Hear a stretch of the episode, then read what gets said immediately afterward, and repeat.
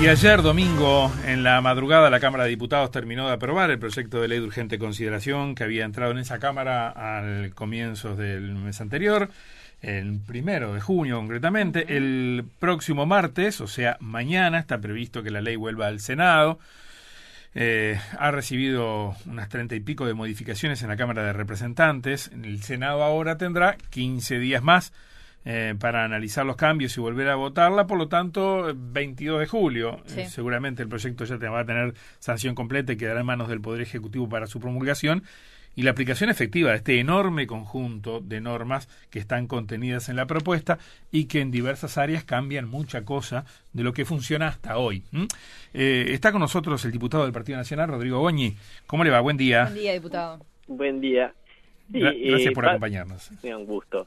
Básicamente, con la aprobación de, de este domingo, eh, bueno, se, se puede entender aprobada la ley de urgente consideración porque eh, son modificaciones que fueron acordadas con, con los senadores. Eh, no, No, no se abre una discusión en esos 15 no, días. ninguna coma eh, Mm. de las que se agregó en, en diputados, en modificaciones, que básicamente, algunas muy pocas fueron sustanciales, digamos, este, más allá de que eh, el objetivo era o el espíritu era el mismo, pero bueno, la ley tiene que quedar bien clara y allí, por ejemplo, eh, había un artículo en el agravio a la autoridad, Ujú. un nuevo Exacto. delito que se podía entender que afectaba la libertad de prensa, no era el objetivo, se corrigió para bien de todos, para dar tranquilidad, porque yo lo dije además, no lo estoy diciendo ahora, lo dije desde, desde el primer día, eh, el, el gran desafío que teníamos con esta ley de urgencia, que nos ponía a prueba a todos, ¿por qué? Porque era la primer, el primer instancia este, de envergadura parlamentaria en, en, en unas circunstancias muy especiales y muy complejas. Primero, el tema de la pandemia, que por supuesto nos pone en jaque a todos, pero también eh, nosotros veníamos de 15 años donde eh, los roles que, que, que tenemos hoy las bancadas estaban exactamente al revés. Sí. Digamos, el. Frente Amplio tenía una mayoría absoluta durante 15 años, que hay muchos o, o la mayoría de los legisladores que están ahora ya estaban, es decir, su rol durante 15 años que uno se acostumbra naturalmente. Sí, sí, es lo una dinámica diferente. Totalmente diferente, totalmente diferente. Y porque el rol de, de de- del parlamentario de gobierno al de la oposición es totalmente diferente. A mí, que digamos, me toca, digamos, la parte, si vos querés, más, más, más linda, eh, por decirlo eh, vulgarmente, de, de pasar de la oposición al gobierno, me cuesta. Eh, me imagino que mucho más cuesta si es al revés. Entonces, había un desafío muy, muy grande. Y yo ten- lo dije permanentemente en el debate.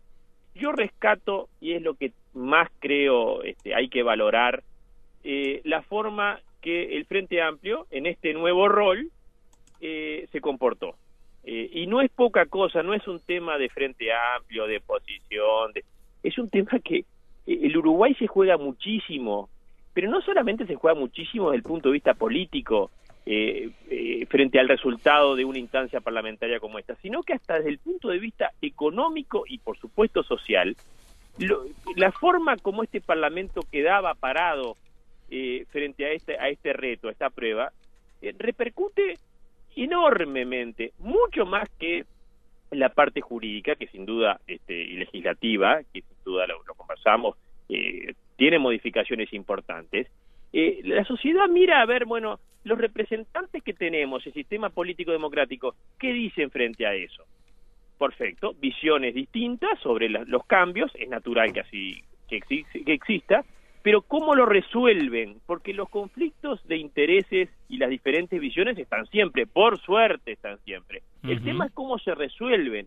Y el Parlamento realmente, tanto en el Senado, yo tuve el privilegio de participar en todo el proceso, eh, presencialmente, digamos, tanto en el Senado como en diputados, y, y realmente eh, la cooperación que, que, que muchos legisladores del Frente Amplio, y el Frente Amplio como tal, tuvo, es muy importante de destacar y reconocer, porque eso hace, cuando hablamos, ah, Uruguay democracia plena, sí, la democracia plena porque todos los partidos coadyuvan y contribuyen a que eso exista, la Mm. estabilidad política, cuando hablamos de que necesitamos inversiones, Luis, ¿cómo vienen las inversiones al país?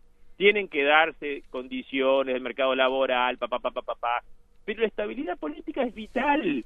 ¿Quién va a ir a invertir hoy a Argentina? Para decirlo con un ejemplo bien claro y bien cercano. Usted en Argentina podrá tener toda la riqueza que tiene Argentina, sin duda, o en Brasil.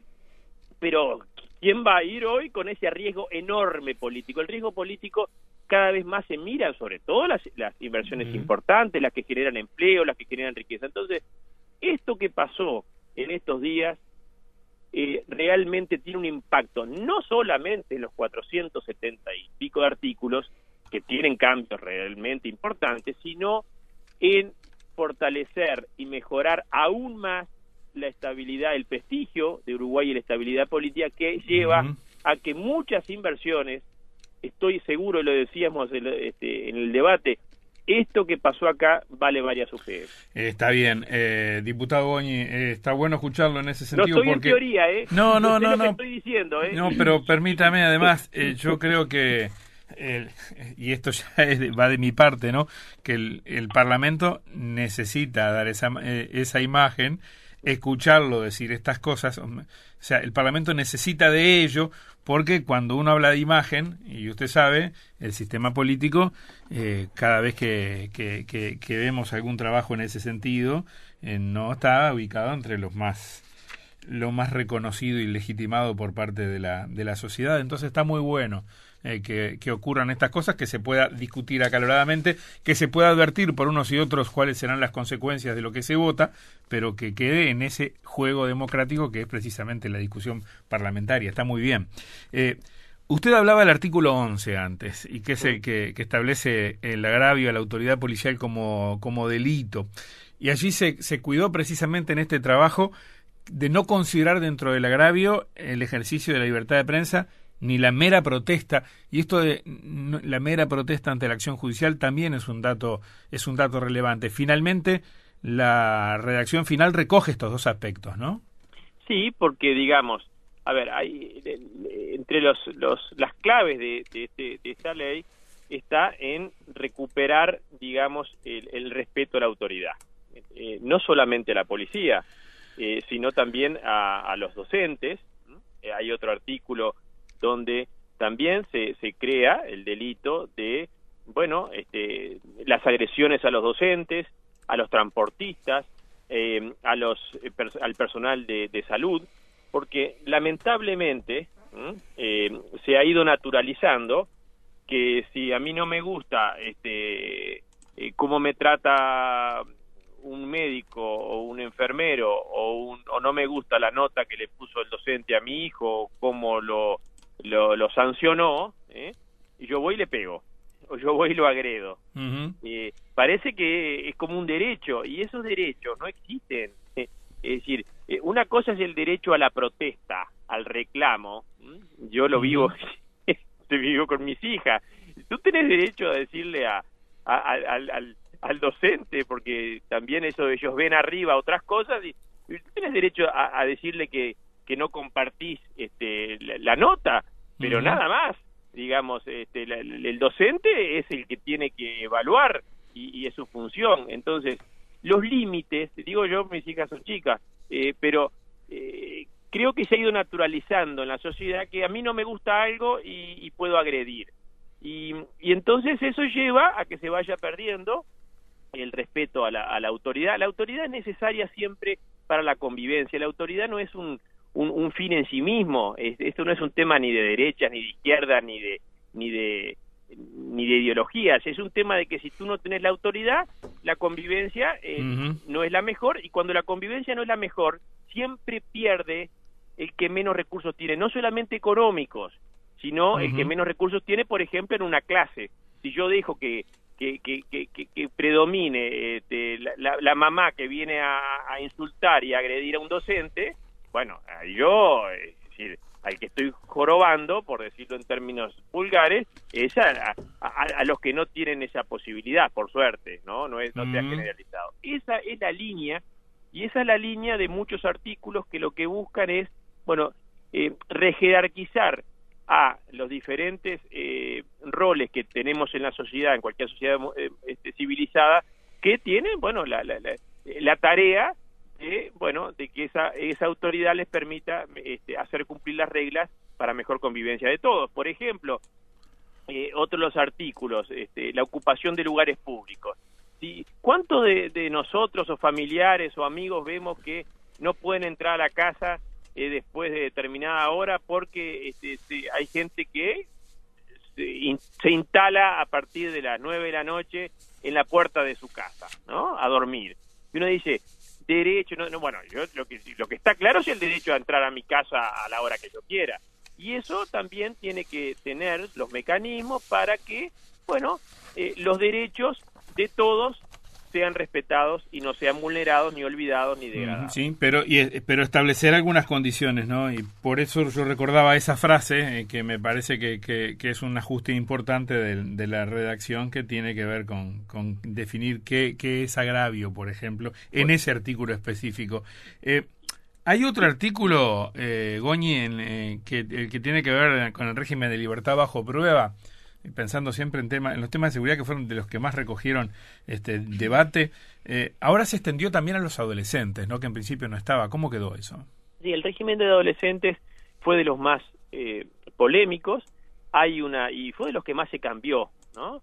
Porque naturalmente eh, acá lo que también es todo un, un, de alguna forma un, un, sistema que se va modificando estaba el riesgo eh, ante, digamos, la, la, mayor exigencia y también la mayor este, sanciones que se o un régimen más estricto en todo el tema penal para mayores, que pudiera mudarse, porque la delincuencia hoy está muy sofisticada. Cuando eh, yo, eh, a ver, acá no hay blanco y negro, pero cuando te dicen el delincuente no conoce las leyes, no, no, no, eso eso se, algunos, algunos, algunos y porcentaje menor que no conoce las leyes. Hoy hay organizaciones delictivas muy sofisticadas con técnicas, recursos y metodologías eh, en, igualdad de condiciones, incluso este, con, con, las fuerzas del Estado. Sin embargo, diputado, los delitos cometidos por adolescentes constituyen el 8% del total, ¿no? Que se ha ido un proceso que se valoró muchísimo. Allí el diputado Viviano que estuvo eh, eh, en, en INISA mucho tiempo, mejoró eh, en mucho, a nuestro entender, porque este proceso tenía que muchas organizaciones, pero también el Frente Amplio, fueron procurando, este, digamos, buscar caminos del medio. Mm. Acá lo que sí hay que descartar es que se quiera, digamos, hacer mal a nadie. Pero ¿por qué la lupa en el adolescente? No, también integraba en el sistema, mm. en el sistema, todo tenía un, capítulo, eh, digamos, tú no puedes dejar eh, nada, digamos, este, vacío, porque lo que trataba de explicar mm. es que puede correrse y, podemos hacer incluso de, víctimas a muchos adolescentes que estas organizaciones pueden llevar, si no se integraba todo el sistema, eh, a, que se corriera, lo, que hoy viene mejorando sustancialmente y tenemos que seguir buscando que no se corriera a ese sistema.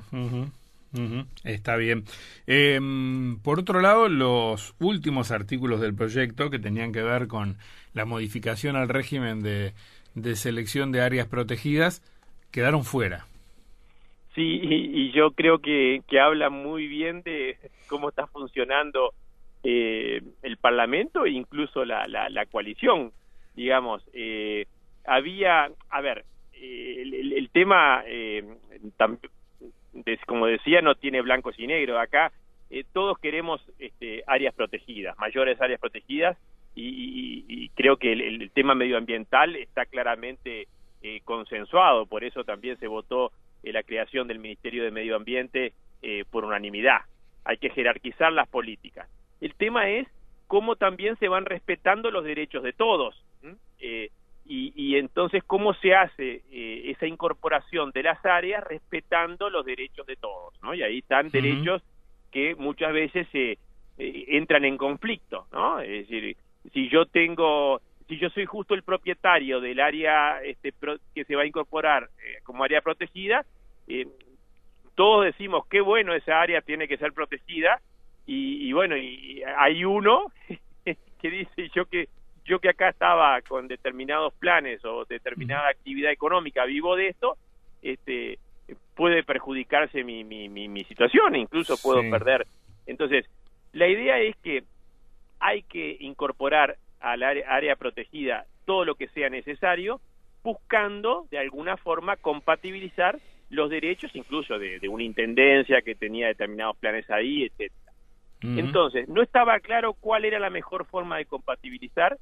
Si hubiera existido un ánimo sí o sí de, de, eh, digamos, priorizar, por ejemplo, el derecho de propiedad sobre otros, bueno, se hubieran buscado otros mecanismos. Incluso, eh, ¿quién está en el gobierno hoy? La coalición de gobierno. ¿Quién incorpora a áreas protegidas? El gobierno.